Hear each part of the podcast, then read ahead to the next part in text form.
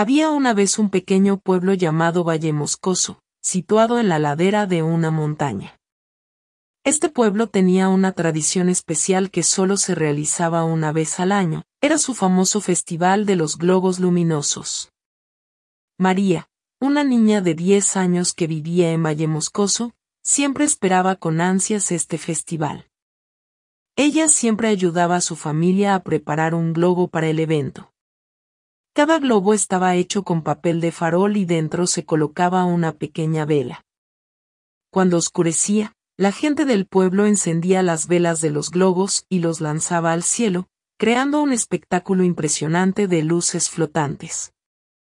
Este año era aún más especial para María, porque por primera vez, iba a hacer su propio globo.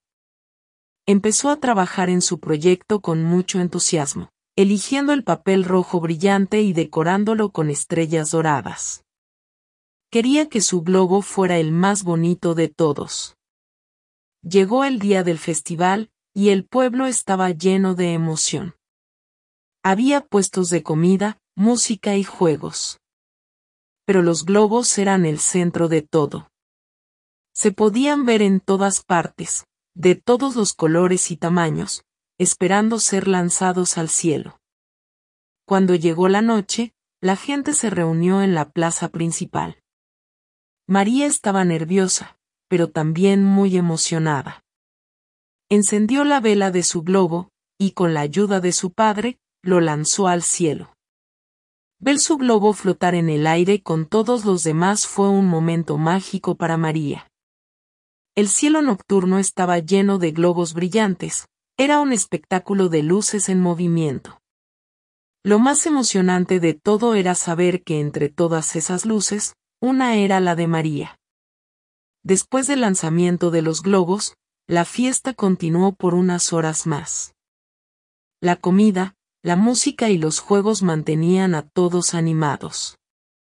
Pero lo que más recordaría a María sería el espectáculo de luces en el cielo, y cómo su globo brilló entre todos ellos.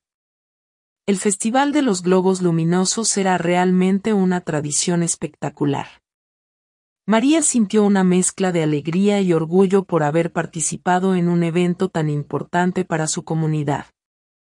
Desde ese día, ella juró que cada año haría el globo más bonito, para mantener vivo el espíritu del festival.